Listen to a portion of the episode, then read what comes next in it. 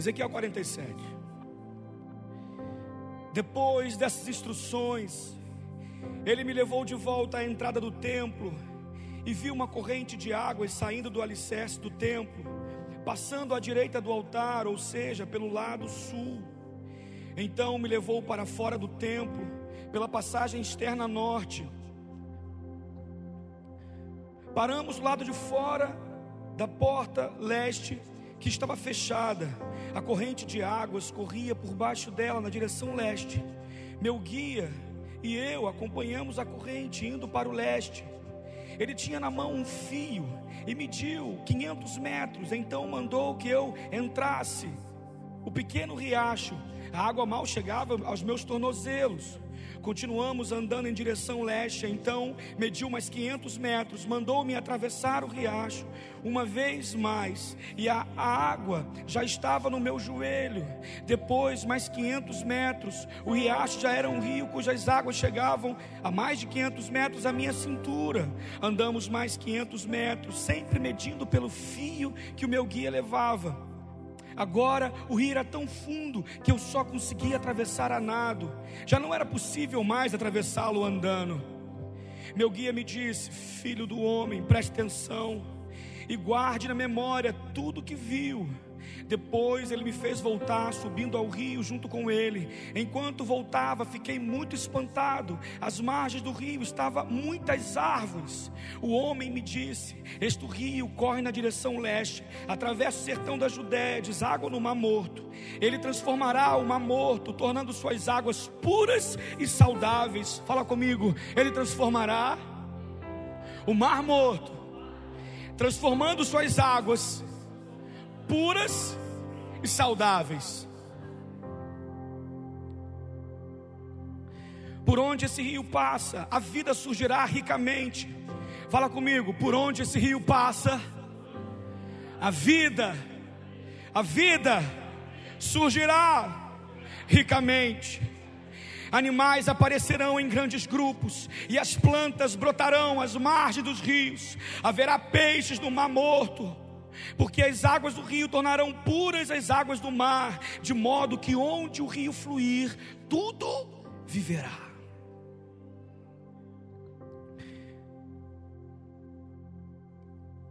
Versículo 12. Ao longo das margens do rio nascerão árvores frutíferas de todo tipo, e elas não perderão suas folhas, nem deixarão de dar frutos todo ano produzirão seus frutos mensalmente, sem nunca falhar. A razão disso tudo são as águas que nascem debaixo do santuário do Senhor. Fala comigo, debaixo do santuário do Senhor. Os frutos dessas árvores servirão para alimentar os povos da terra, e as folhas servirão como remédio para curar as pessoas. Assim diz o soberano, o Senhor. Essas serão as fronteiras da terra de Israel, quando ela for dividida entre as doze tribos de Israel. Volta comigo de novo no 12. Ao longo das margens do rio nascerão árvores frutíferas de todo tipo. Elas não perderão suas folhas, nem deixarão de dar frutos durante todo o ano. Produzirão seus frutos mensalmente, sem nunca falhar. A razão disso tudo são as águas que nascem debaixo do santuário do Senhor. Os frutos da terra, as folhas servirão como remédio para alimentar as pessoas e curar as pessoas.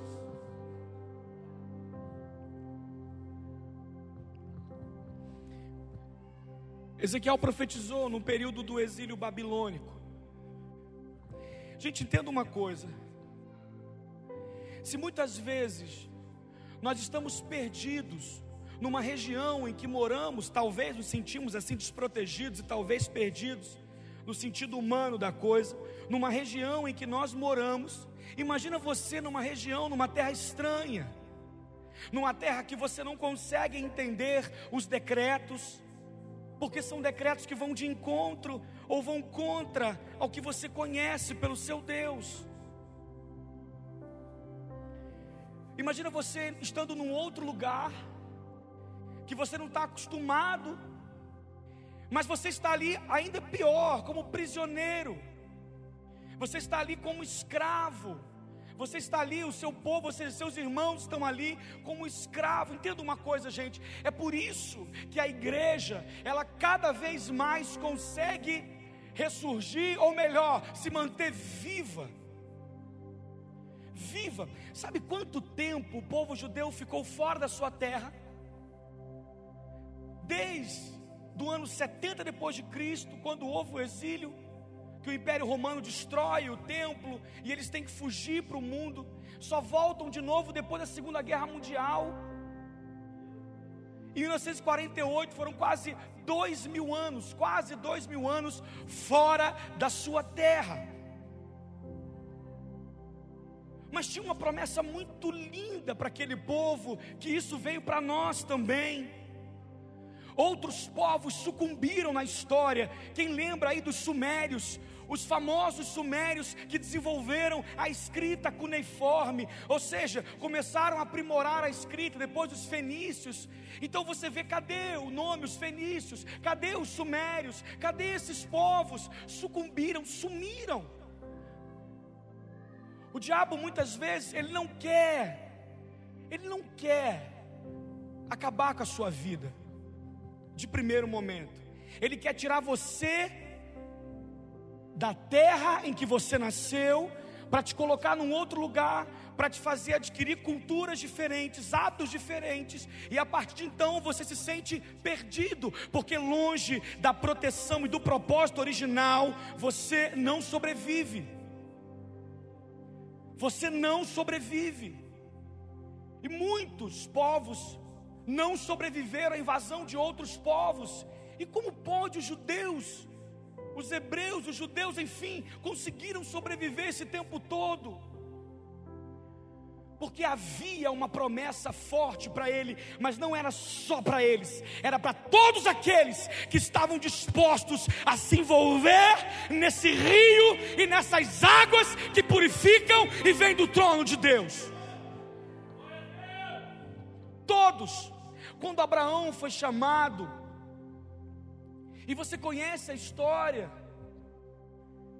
Deus deu um decreto lindo é por isso que eu amo os ajuntamentos de apaixonados. Quando há um ajuntamento de apaixonados, gente, ande com gente apaixonada por Jesus, porque certamente o poder de Deus, assim como a palavra diz que Ele procura verdadeiros adoradores, aonde Ele achar um grupo, Ele vai se lançar naquele lugar. E quando Ele vem, Ele nunca vem sozinho, porque a Bíblia diz que a bondade e as misericórdias dele nos seguirão todos os dias.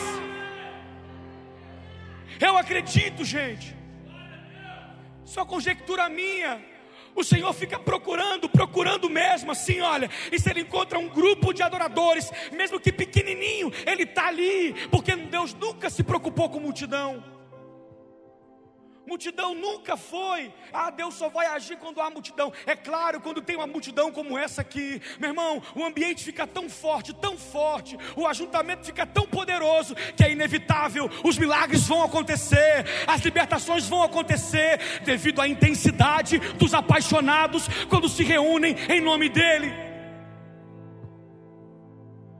Por isso que nós não podemos vir para a casa do Pai simplesmente para um encontro social. Tu está perdendo tempo de ver os milagres do Eterno. Venha para cá com muita sede, com muita fome para ser transformado mesmo, porque tem muita gente lá que não está conseguindo entrar nesse rio, e quando você convidar e a pessoa conseguir entrar, a própria palavra diz: vida vai ser gerada nas pessoas.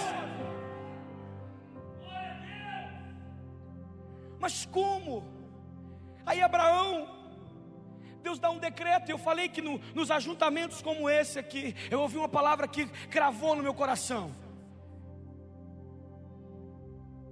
No ambiente profético como esse, no ambiente de apaixonados por Deus, apaixonados por Jesus, de loucos que deixam suas razões humanas para entrar numa lógica dos céus, decretos são liberados. E todos os decretos que são liberados são firmados por uma aliança do Pai Entenda uma coisa: é nesse ambiente aqui que os decretos de vida sobre nós, que os decretos do Pai sobre nós, vão fazer e se tornar realidade em nossas casas, em nossas, nossos trabalhos, em nossa ação, em nossa vida num todo. E qual foi o principal decreto que ele mandou para Abraão no comecinho? Ei, Abraão, em ti. Fala em ti Repete comigo em ti. Serão benditas. Serão benditas todas, todas as famílias da terra é por isso que o diabo tem sede de nos tirar do propósito deste rio, porque sabe que neste rio eu e você vamos gerar vida, vida, vida.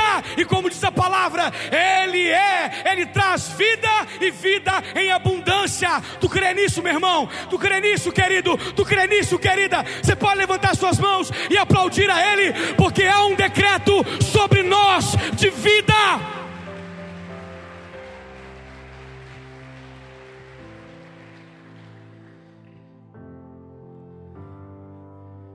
Não existe, não dá tempo para a gente perder com ressentimentos.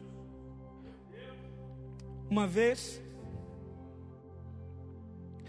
eu falei, gente, procure entrar num nível de você manifestar a presença dEle aonde você estiver por aquilo que você carrega.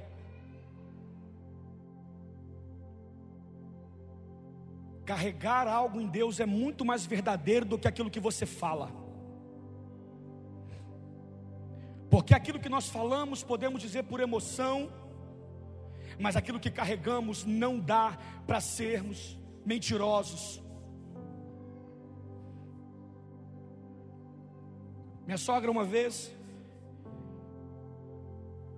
foi levada para um, um culto de uma outra religião. Porque meu sogro pertencia. Só que ela já carregava na essência dela a presença forte do Espírito Santo, a ponto de fazer qualquer qualquer coisa mediante a vontade e o poder dele sobre quem carrega. Chegou numa hora que o líder do ritual disse o seguinte: para tudo.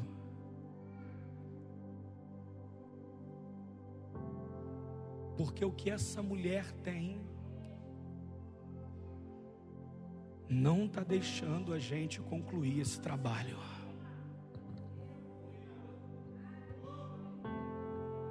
Sabe qual é o mais interessante? A minha sogra não entrou lá batendo ninguém para acabar com o trabalho dos outros. A minha sogra não entrou lá tacando pedra em ninguém. Não entrou lá insultando ninguém.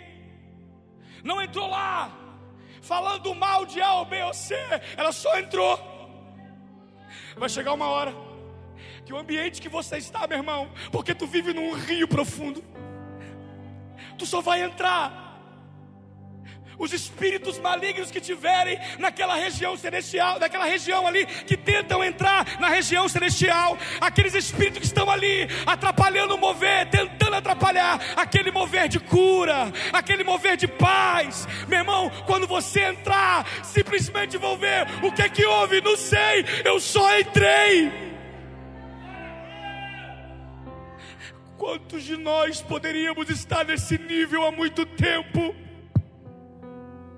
Quantos de nós ouvimos desde criança, na escolinha dominical, de que Ele é o nosso Deus e que nele podemos fazer coisas maravilhosas? Quanto tempo nós estamos perdendo para entrar nesse nível? Mas o maior problema é o que achamos. Se o universo precisasse do que você acha, do que eu acho, eu morreria na cruz e você? Se o universo precisasse do que você acha, ou das minhas opiniões, Deus chamaria para nós morrermos na cruz.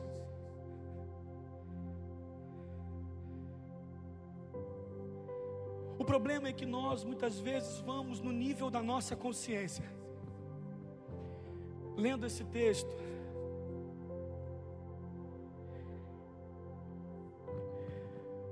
um irmão teve uma visão. Eu ministrei esses dias numa igreja aqui perto, chamado MAB, Ministério Apostólico Belém. E a conferência, o tema da conferência foi a partir de um sonho que o irmão da igreja teve.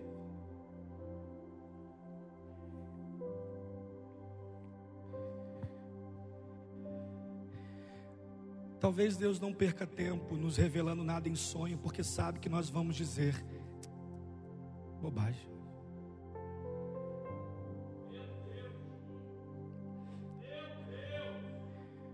O dia que você experimentar de verdade uma revelação do Pai, quem já experimentou sabe disso. Não consegue mais ver as coisas no âmbito material e natural. E a conferência foi. O tema da conferência foi em cima de Ezequiel e foi um sonho que o irmão teve. Ele falou quando ele chegava na igreja. Ele do lado de fora via a igreja como se fosse um campo de força dentro dela, uma, uma visão um pouco embaçada de águas com, com fumaça, com campo de força, negócio meio. E quando ele entrava, ele não conseguia, ele flutuava dentro do santuário. Ele flutuava dentro do santuário. Quando ele falou isso, eu falei, já sei. Por que, que Deus, por que, que chama Ezequiel e aí nos convoca a entrar num nível de um relacionamento profundo? Porque quando você está no rio, quem mergulhou sabe disso, não é tão fácil você se direcionar, você guiar a sua direção, não dá. Quando, tá, quando você mergulha, você até tenta, mas talvez não é tão fácil como você está em terra firme que você consegue direcionar rapidamente o seu corpo.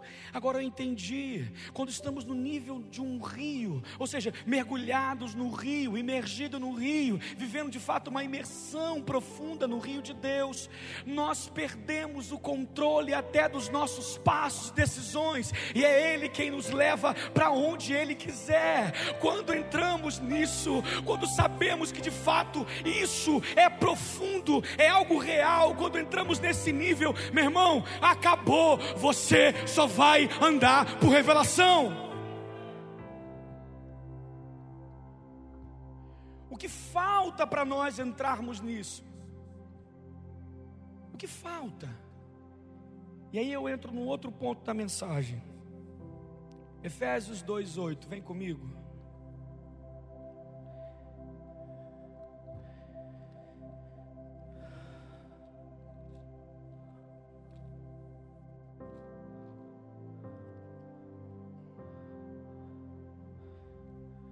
Efésios 2:8.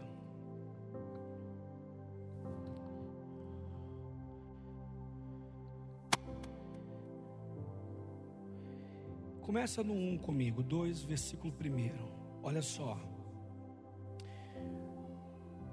Antigamente vocês estavam mortos por causa dos seus pecados seguiam a multidão e eram iguais a todos os outros, cheios de pecados e obedientes às ordens deste mundo. E é o poderoso príncipe do poder do ar que está operando agora mesmo no coração daqueles que vivem em desobediência ao Senhor. Todos nós costumávamos viver entre eles, manifestando pelas nossas vidas o mal que havia dentro de nós e fazendo todas as coisas ruins para as quais as nossas paixões ou os nossos maus pensamentos pudessem nos arrastar. Estávamos debaixo da ira de Deus, tal como todos os demais. Deus, porém, é tão rico em misericórdia Ele nos amou tanto que, embora estivéssemos espiritualmente mortos e condenados pelos pecados, Ele nos deu vida juntamente com Cristo. Somente pela Sua graça imerecida é que nós fomos salvos. Deus nos ressuscitou com Cristo e nos assentou com Ele nas regiões celestiais. Agora Deus pode nos mostrar nas eras vindouras a incomparável riqueza da Sua graça, que é revelada tudo quanto Ele fez por nós por intermédio de Jesus Cristo. Pois é pela graça que vocês são salvos, mediante a fé em Cristo, e isso não vem de vocês, é uma dádiva. A salvação não é uma recompensa pelo bem que fazemos, portanto, nenhum de nós tem mérito nisso. Agora vamos lá. Algumas pessoas eu quero falar para a igreja, porque eu tenho pedido isso a Deus. Eu peço muito ao Senhor que aquilo que Ele me permite falar, corte em mim primeiro. Doa em mim primeiro. E se nós não nos policiarmos, como Paulo vai dizer, o bem que eu devo fazer, esse eu não faço, mas o mal que eu não posso fazer, esse eu insisto. Hoje em dia, algumas pessoas estão alterando a definição de graça. Graça não tem nada a ver com iniquidade. Você sabe qual é a diferença de pecado e iniquidade? Pecado, quando muitas vezes tentamos fazer algo até acertando e podemos errar. De repente, por, um, por querer um trabalho muito zeloso, nos estressamos com o irmão, até mesmo brigamos com o irmão. Puxa, errei, pequei. Mas eu tentei fazer o certo. O pecado é, é como se você mirasse o alvo, mas errasse. Por sérias, por sérios motivos ou por diversos motivos. Iniquidade não. Iniquidade é quando você sabe que é errado e mesmo assim insiste fazer, quando não dói mais em você aquele pecado. Quando não dói mais em você aquele pecado, você entra no nível da iniquidade. Só que algumas pessoas estão trazendo o conceito de graça com relativização do pecado. Sabe o que é isso? Depende. Estão amassageando cada vez mais, para que nós não tenhamos nenhum tipo de arrependimento ou renúncia. Então vamos lá, olha, depende. O tempo que nós estamos vivendo é o tempo da graça. Ei, presta atenção. Esse tempo que eu vou falar para você da graça, e, e, e, é, e é, isso é muito verdade. É o tempo em que mais exige de nós algo, porque agora não existe simplesmente um mandamento ou até mesmo uma, uma intenção assim forte, ditatorial, uma, uma intenção assim bruta, dizer: vem venha. Não, não, agora é com você. Porque antes do tempo da lei as coisas eram mais na vara. As coisas agora não, é na, não são na vara. No tempo da graça, nesse tempo que nós estamos vivendo, o negócio mudou, agora é pela consciência. Eu acho que é muito mais pesado, porque agora a bola está com vocês. Eu não vou mais porque meus pais vão. Eu vou porque eu reconheço. Eu vou porque eu fui inflamado. Eu vou porque eu observei. Eu estou igual aquele cego de Gadara. Quando eu vi que ele, aquele demoniado de Gadara, quando ele me libertou, que eu abri meus olhos e pude ver. Na mesma hora entrou uma paixão profunda que eu queria largar tudo para seguir ele. Algumas pessoas estão manipulando esse termo para se alocar aos seus bel, ao seu bel prazer, às suas vontades. Aí eu vou dizer mais. Eles estão criando, Verônica, um evangelho paralelo.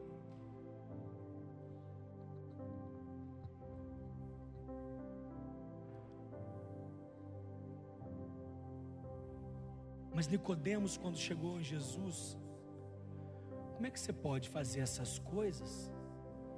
E Jesus responde: tem que nascer da água e do Espírito.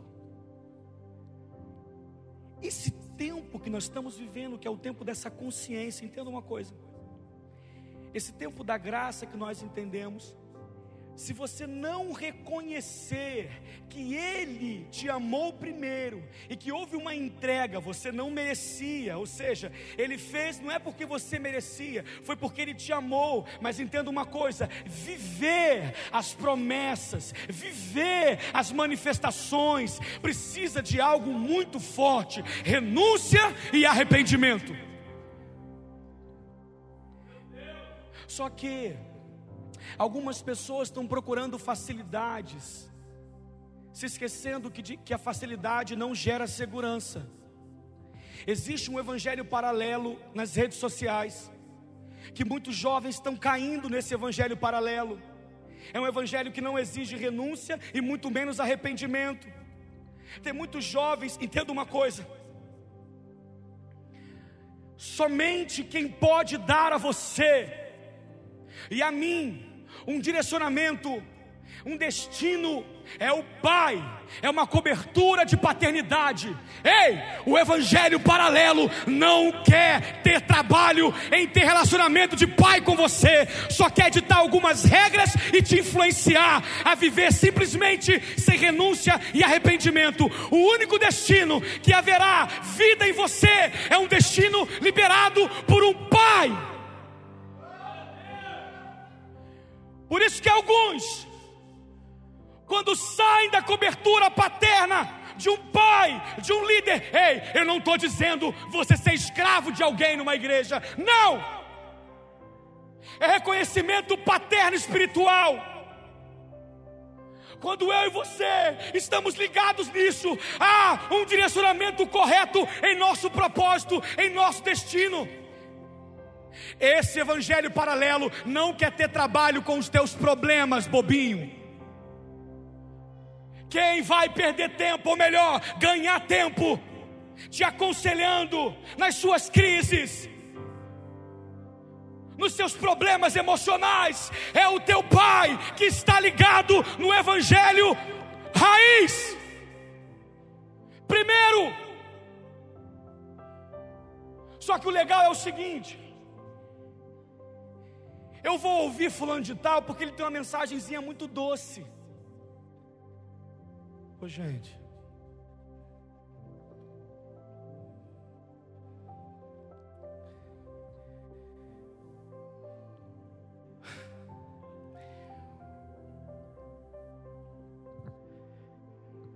João Batista. Tem do negócio aqui.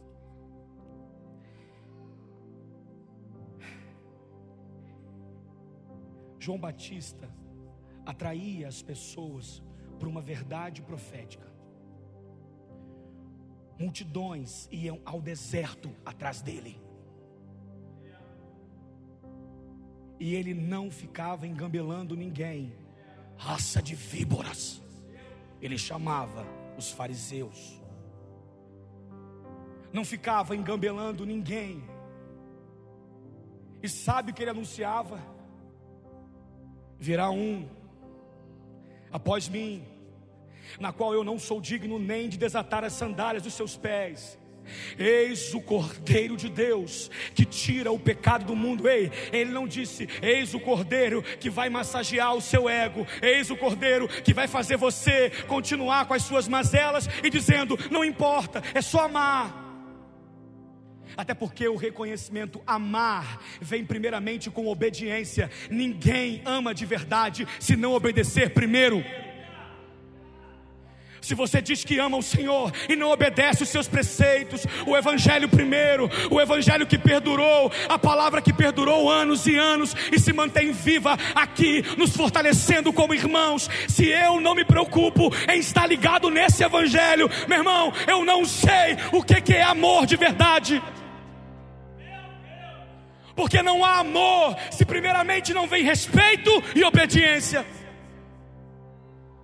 Quem ama de verdade, ouve as instruções e sabe que aquilo ali está no âmbito de dar destino à minha vida. As pessoas que procuravam João Batista iam por causa de uma coisa interessante: um homem que comia gafanhoto com mel, para muita gente, um louco. Vão chamar você de louco. Vão te chamar de louco, vão te chamar de fanático, vão te chamar de, sabe, de tudo que possa imaginar, mas você sabe quem é o teu redentor, e você sabe que ele se levantou por ti, e a cada dia se levantará por sua causa, você sabe.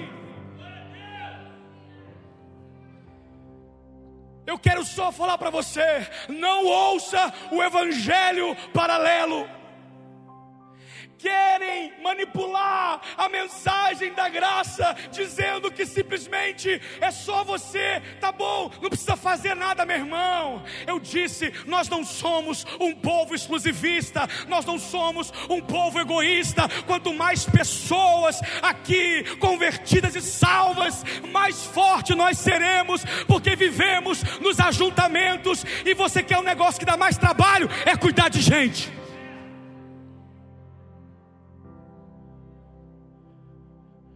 Então, se você não quer ter trabalho, você nunca vai cuidar de gente. E se você não quiser cuidar de gente, você não vive o Evangelho de verdade. Você só vive o Evangelho paralelo, que diz: satisfaças a você mesmo e tá bom. Paulo vai dizer na palavra: sentirei. Olha o que ele diz, e meu irmão, quem foi esse cara? O maior doidão da história. Um dia perseguia, um dia ia atrás. E eu amo a história de Paulo, quando ele se depara lá na morte de Estevão. Paulo vai dizer: Sentirei dores de parto, até ver Cristo formado em vós. Se você não obedece, desculpa, o seu amor é falso.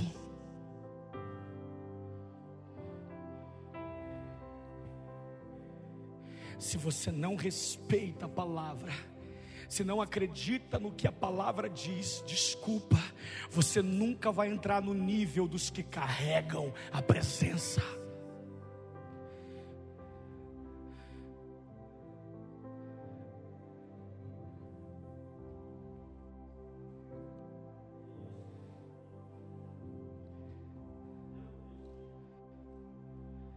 Procuravam ele lá, no deserto. Um doido que falava de forma grosseira. Não, falava de forma com autoridade. Ei, no nível das nossas guerras, não podemos baixar a cabeça e nem abaixar a voz. Temos que clamar num nível. Por isso que algumas pessoas, quando estão na autoridade, Algumas outras acham que elas estão, que elas são grosseiras. Pelo contrário, autoridade.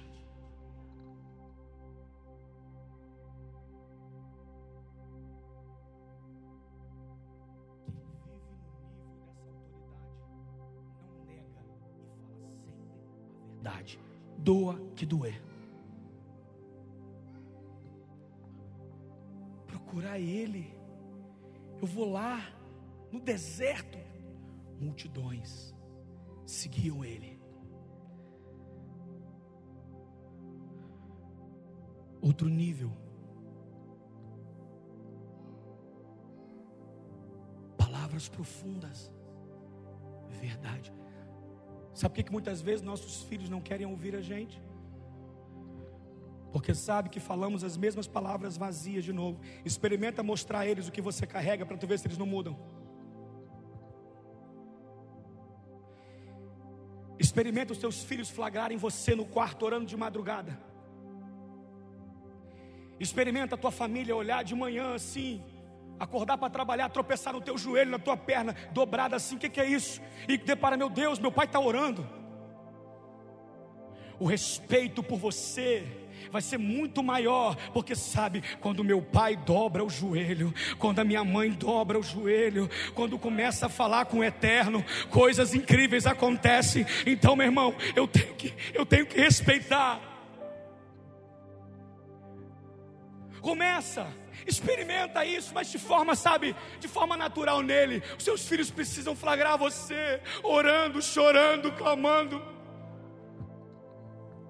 Esses dias eu falei assim, Senhor, eu não, eu não sou nada. Tenho os meus erros, minhas falhas, mas tento todos os momentos me podar. Uma vez a vizinha contou pro. Eu dou de maluco lá em casa de vez em quando. Eu dou mesmo, gente. Tem esse negócio comigo não.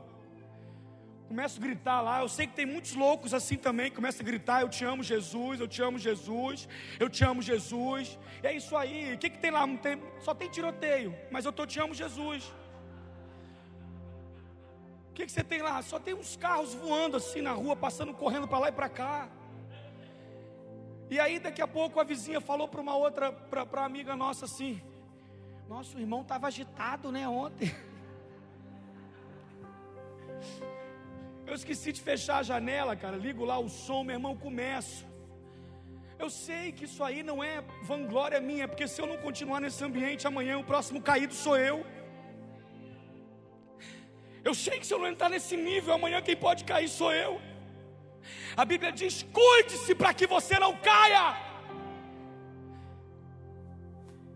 Então eu preciso me alimentar mais e mais e mais e mais e mais.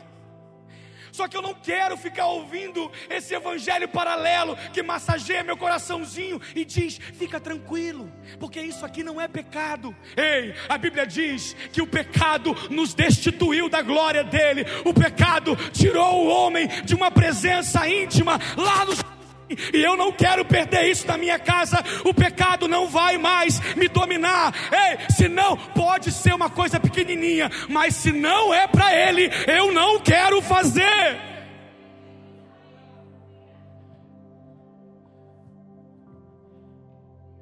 Nada a ver. O Evangelho paralelo diz: nada a ver. Isso pode.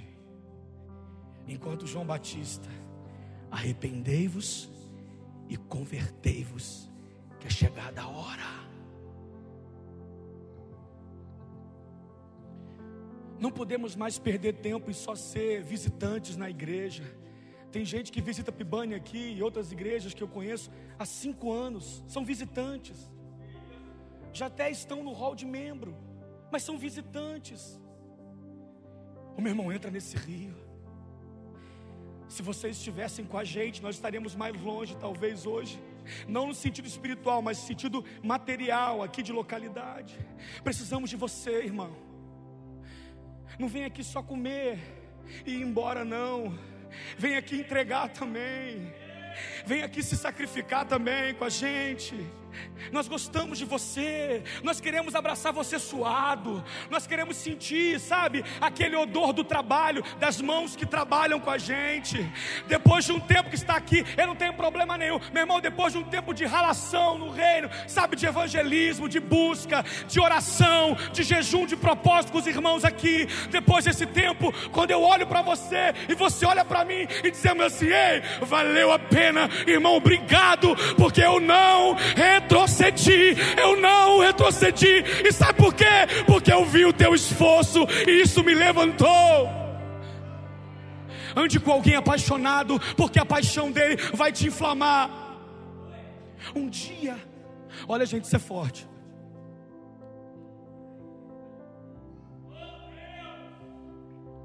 Um dia o jovem mandou uma mensagem para mim. Gente, olha o que ele me falou. Eu já pensei nisso já. Ele falou assim: Feijole, eu não estou muito bem. Porque parece que eu estou servindo a um ser que não existe. Alguém já se pegou assim? Na sua juventude jovem que tem muitas essas crises, né? Servir a um Deus que parece que não existe. Eu falei, como assim? Eu já sabia o que era isso.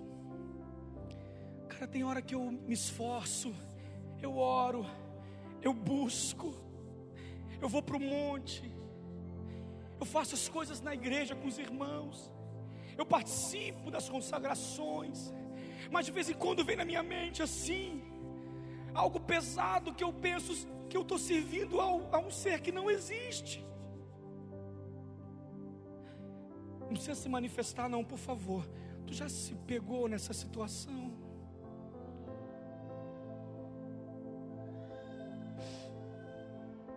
Parece que eu estou servindo a um Deus que não existe. Mas engraçado que o irmão fala que existe, o outro fala que existe, o outro fala, mas feijão, eu estou me sentindo assim. Eu falei assim: tá bom. Ele é real, isso é indiscutível. Mas até você ter as suas experiências, as mesmas experiências que a irmãzinha que usa água, que bota coquezinho tem. Fala para ela que Deus não existe para tu ver só não. Sai de perto que vai voar a Bíblia. Porque aquela mulher já viu de tudo. Até você ter experiência, entenda isso, irmão. Isso aqui foi muito sério. Eu falei, até você ter essas experiências, faz o seguinte: ande com alguém que já viu um demoniado ser liberto, morto ressuscitar, que já viu aleijado andar, ande com alguém que já viu as manifestações mais loucas, sabe por quê? Se alimente dessas histórias, porque quando você começa a pensar nisso, é porque está aumentando o nível de fome e de sede, e você não quer simplesmente viver só pulinhos, só emoçõezinhas, não, você quer mais. Quando alguém começa a se questionar se Deus existe ou não, é porque a fome, o interesse por Ele, mesmo que de forma inconsciente, está aumentando, Renato, está aumentando, e quando você procura, você acha. Eu disse assim para ele: faz o seguinte, anda com alguém que já viu e ouve as histórias, porque as histórias dessas pessoas vão alimentar você e vão te fortalecer até você ter as suas próprias manifestações pelo Espírito.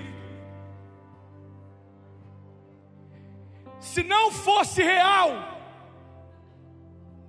nós não estaríamos aqui depois de milhares de anos se não fosse real, eu e você não estaríamos aqui agora falando sobre Ele, porque aquilo que não existe, só tolo para falar, não existe. E eu falei assim, cara, começa a andar. Eu lembro que eu me alimentava dos milagres dos outros. Aí eu chegava para a pessoa que viveu coisas legais com Deus, vai, conta mais. E aquilo começava a inflamar. Eu lembro que quando eu busquei o batismo com o Espírito Santo pela primeira vez, foi uma coisa muito doida. Os meus amigos sendo batizados, sabe? E eu falava assim: quando vai chegar a minha vez? Quando vai chegar a minha vez? Aí eu lembro que uma vez o menino foi batizado, eu perguntei: vem cá, você consegue ouvir as coisas? Você consegue ter noção da realidade em volta? Gerava uma curiosidade, sabe? Uma curiosidade diz assim: cara, eu quero esse negócio. Eu quero esse negócio a ponto de nós, na época, reunirmos em grupos só para fazer oração. Nós íamos de, jovens de casa em casa. Segunda-feira ninguém trabalhava, né? Naquela época, meu Deus, a gente não trabalhava, vamos orar. A gente buscava, vai ser na casa de quem? Na casa do fulano de tal. Vai ser na casa de quem? Na casa do ciclano, só para orar. Aí começava, vamos começar a marchar. O outro também, eu falei, cara, eu tenho que, eu tenho que viver esse negócio. E eu comecei a perguntar para ele, como é que acontece contigo? Eu comecei a ter curiosidade sobre isso, porque eu queria, cara. Eu queria. Começa a ler os livros de pessoas que viveram algo incrível. Lá no Imersão, nós ouvimos o apóstolo falando sobre a, a, a, a irmã, a Catherine Kuma. Meu irmão, eu lembro que quando ele começou a falar, incrível, gente. Isso não foi uma experiência do apóstolo, foi uma experiência da mulher que ele leu o livro. Eu já, já, já estou lendo esse livro. Depois você procura Catherine Kuma. A mulher, ela era, ela era uma muito usada por Deus no âmbito da cura. Os cultos que ela ministrava eram multidão de, multidão de pessoas. E sabe, posso falar uma coisa? Durava quase que seis horas o culto. E o povo ia por aquilo que ela carrega. Ei, vão te procurar por aquilo que você carrega, não por aquilo só que você fala. Vão te procurar, não pelo carro que você tem, não pela casa que você tem. Vão te procurar por aquilo que você carrega. você não entender que o Evangelho é renúncia e arrependimento, você vive simplesmente um Evangelho paralelo dos interesseiros, não dos apaixonados. Qual o teu nível? Do interesse ou da paixão?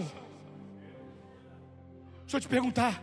Olha para dentro de si e se pergunta: qual é o meu nível de interesseiro ou de apaixonado? Porque o Senhor procura não os interesseiros, sabe por quê? Porque os interesseiros na multidão, que quando ele foi lá para o julgamento, disseram: solta Barrabás e pode prender Jesus. Foi os interesseiros, eles viram os milagres, egoístas, eles viram a manifestação de Jesus, eles viram o coração, eles viram a bondade de Jesus, eles viram o amor de Jesus, mas na hora, na hora que o negócio apertou, solta Barrabás. Será que você, interesseiro, falaria a mesma coisa se isso acontecesse? Entra no nível dos apaixonados que choram, que oram, que renunciam.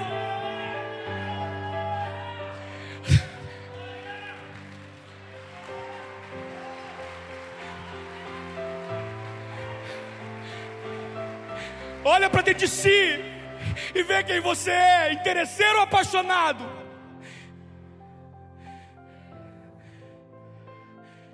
A graça real, o entendimento da graça real, nos conscientiza e nos envolve a viver uma vida de retribuição ao favor de Deus. Não é de somente de retenção do favor de Deus, mas é retribuição do favor de Deus. Uma vez impactado, ninguém me segura mais. Uma vez impactado, ninguém te segura mais.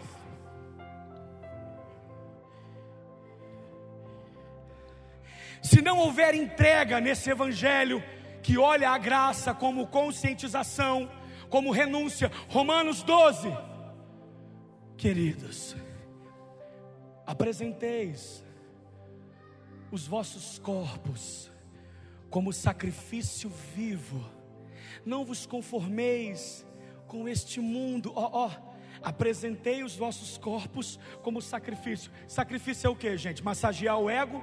Ou é entrega? Sacrifício é o que? Massagear o ego ou entrega? Oh, não vos conformeis com esse mundo.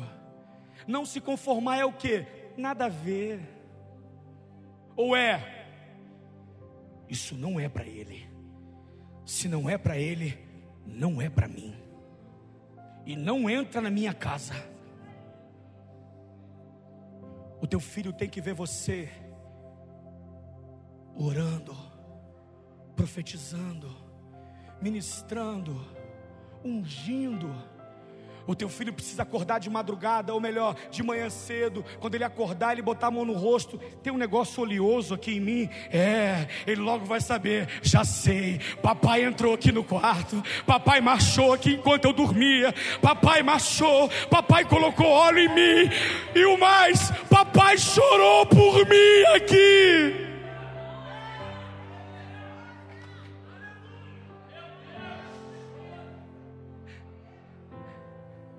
O teu filho precisa acostumar com isso. Porque o dia que você partir para o Senhor, até as histórias dos apaixonados continuam impactando, mesmo que eles não vivam mais aqui. Quando seu filho começar a falar de você, olha, papai, ah, mamãe, ah, mamãe fazia comida orando, mamãe fazia comida ungindo. Mamãe fazia, me dava comida para a gente assim, ó. Ah, meu irmão, cada mesa, cada mesa era quase como uma oração de uma hora para almoçar. Por que ela fazia isso? Porque ela não conseguia, antes de se alimentar na terra, de receber o alimento que vinha dele, porque ele é o pão que desceu do céu. Mamãe era assim.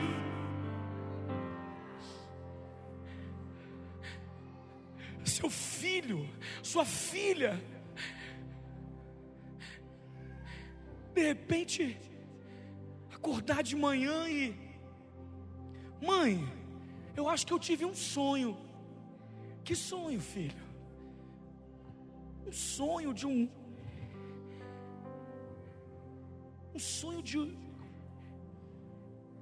de uma proteção, parece que eu estava sendo protegido. Eu ouvia vozes, mas eu não conseguia acordar, mãe. Vozes dizendo: Eu te abençoo, em nome do Senhor.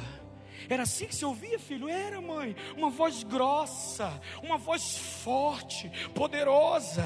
Dizia assim: Filho, tu vais ser bênção nessa terra. Você não nasceu no corpo errado. Deus te fez como você fez no propósito. Filha, tu não nasceu no corpo errado.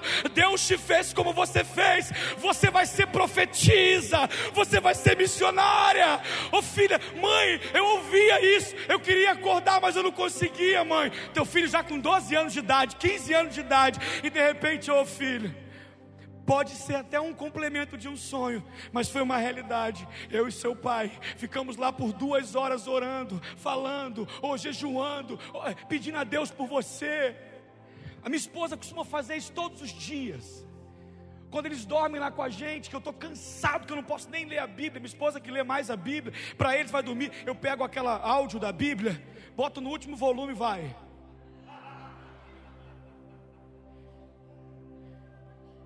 Cinco versículos depois já dormiram já. E eu, pedestal.